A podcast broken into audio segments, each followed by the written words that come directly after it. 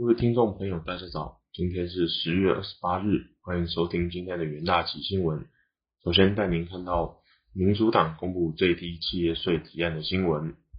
美国参议院民主党周二提出最低企业税法法案，对大企业获利课征最低十五 percent 的税率，并严拟对富人课征未实现资本利得税。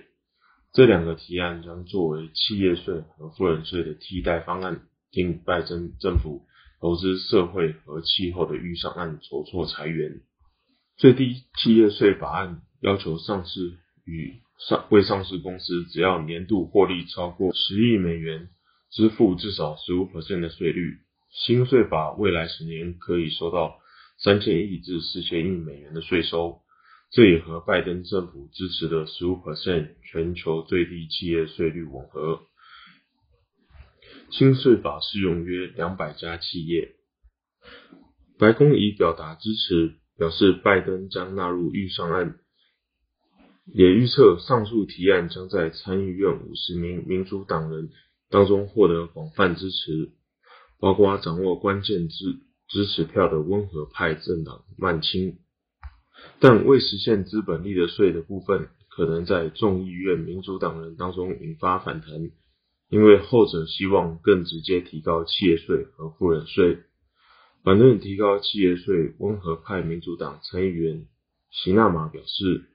周二提案是推进拜登经济议程的一步。他支持企业获利苛征合理的最低税率，提高企业税和富人税原本是拜登社会支出法案的重要财源。因席纳马掌握参院关键的支持票。促使民主党调整这两项税负提案。接下来看到中国工业企业利润数据的新闻。周三，中国统计局公布一至九月份中国规模以上工业企业利润总额，人民币为六点三四兆元，年增四十四点七 percent，一至八月年增四十九点五 percent。九月规模以上工业企业利润人民币三千七千三百八十七点四亿元，年增十六点三 percent，前期十点一 percent。中国统计局表示，二零二一年第三季工业生产延续恢复趋势，获利保持良好成长幅度，企业效益情况正不断改善，盈利水准、资产负债率。及资金周转的状况也都比去年同期更好。中国统计局指出，一至九月份规模以上企业中，国有控股企业利润总额人民币一点九九兆元，年增七十七点九 percent，前期年增八十六点九 percent。股份制企业利润总额人民币四点五二兆元，年增五十点五 percent。前期年增五十四点九 percent，外商及港澳台商投资企业利润总额人民币一点七兆元，年增三十一点七 percent，前期年增三十七点五 percent。私营企业利润总额人民币一点八六兆元，年增三十点七 percent，前期三十四点四 percent。一至九月份，在四十一个工业大类产业中，三十五个产业利润呈现年增，比前一个月减少两个；一个产业转亏为盈，五个产业下降，比前期多出三个。主要产业利润排名前三大分别是石油、煤炭及其他燃料加工业，利润年增九点三倍；石油和天然气开采业成长二点六七倍，煤炭开采与洗涤业增加。一点七二倍。至于其他重要产业中，电脑、通信、其他电子设备制造业成长三十八点七 percent，汽车制造业成长一点二 percent。此外，一至九月份规模以上工业企业营业收入达人民币九十一点一六兆元，年增二十二点二 percent，前期年增二十三点九 percent。接着看到德国消费者信心指数的新闻。根据研究机构 GfK 在周三公布的最新调查数据显示，尽管通膨持续上升，但德国十一月份消费者信心指数仍保持高位，连续两个月上升。针对约两千名德国人的调查显示，德国十一月份消费者信心指数上升至零点九，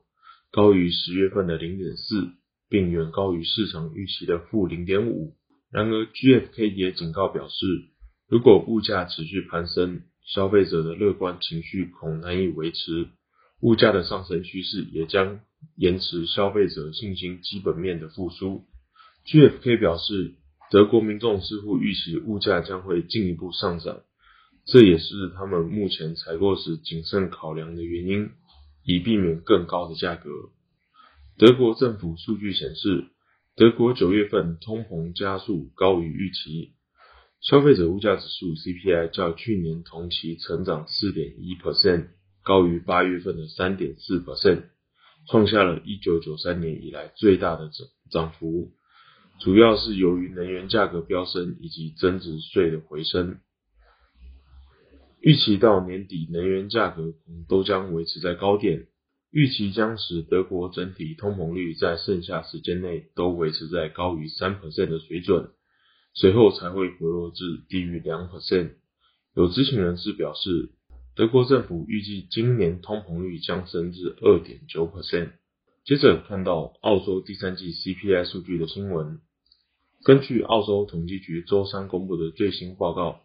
澳洲第三季通货膨胀率持续上升，回到澳洲央行的二至三的目标区域，但略低于市场预期。数据显示，澳洲第三季消费者物价指数较去年同期上升三 percent，低于前值的三点八 percent，略低于市场预期的三点一 percent。连续为五第五季上升，与上季相比则上升零点八 percent，符合市场预期。在此期间内，汽车燃料价格季增七点一 percent，创下历史新高；酒精和烟草价格季减零点五 percent，年增四点四 percent；运输成本季增三点二 percent，年增十点四 percent；服饰和鞋类价格季减三点八 percent。年减三点九 percent。澳洲央行原先预期通货膨胀率要到二零二三年年中才会达到两 percent，因此利率预估在二零二四年之前都将维持在零点一的历史低点。不过近期数据使得市场预期澳洲央行可能必须提早收紧宽货币宽松政策，最快可能在明年七月前就会升息。根据澳洲央行公布的十月政策会议记录显示，澳洲经济将能在第四季恢复成长，但复苏速度可能会慢于去年底和今年初的情况。此外，央行的专家也指出，若是削减宽松货币政策，将会拉低房价和贷款的成长，但会导致就业机会减少以及薪资成长放缓。澳洲央行也再度重申，在二零二四年前不会上调目前零点一 percent 的现金利率，并重申在实质通货膨胀率达到二至三 percent 之前不会升级。接着进入三分钟听股期的单元，首先看到新兴期货，受惠于 IC 载板产能供不应求，加上其他产品线陆续进入传统旺季。新兴周二公布 Q 三税后净利为四十二点一五亿元，EPS 为二点八七元，创下单季历史新高。接着看到智源期货，受惠于量产动能强劲，产品组合优化，第三季税后纯益达二点三点二七元，年成长率四百二十六 percent，EPS 为一点三亿元，创下历史次高。市场预估智源今年营收年成长率可望成超过四成，创年度次高。接着看到南电期货，英特尔 Q 三财报低于市场预期，而其竞争者 AMD 反倒是创下呃股价创新高，因此 AMD 的供应商南电因而受惠。美系外资表示，ABF 载板将持续供不应求至二零二五年，有利于南电的起价表现。以上就是今天的元大旗新闻，谢谢各位收听，我们明天的元大旗新闻再见，拜拜。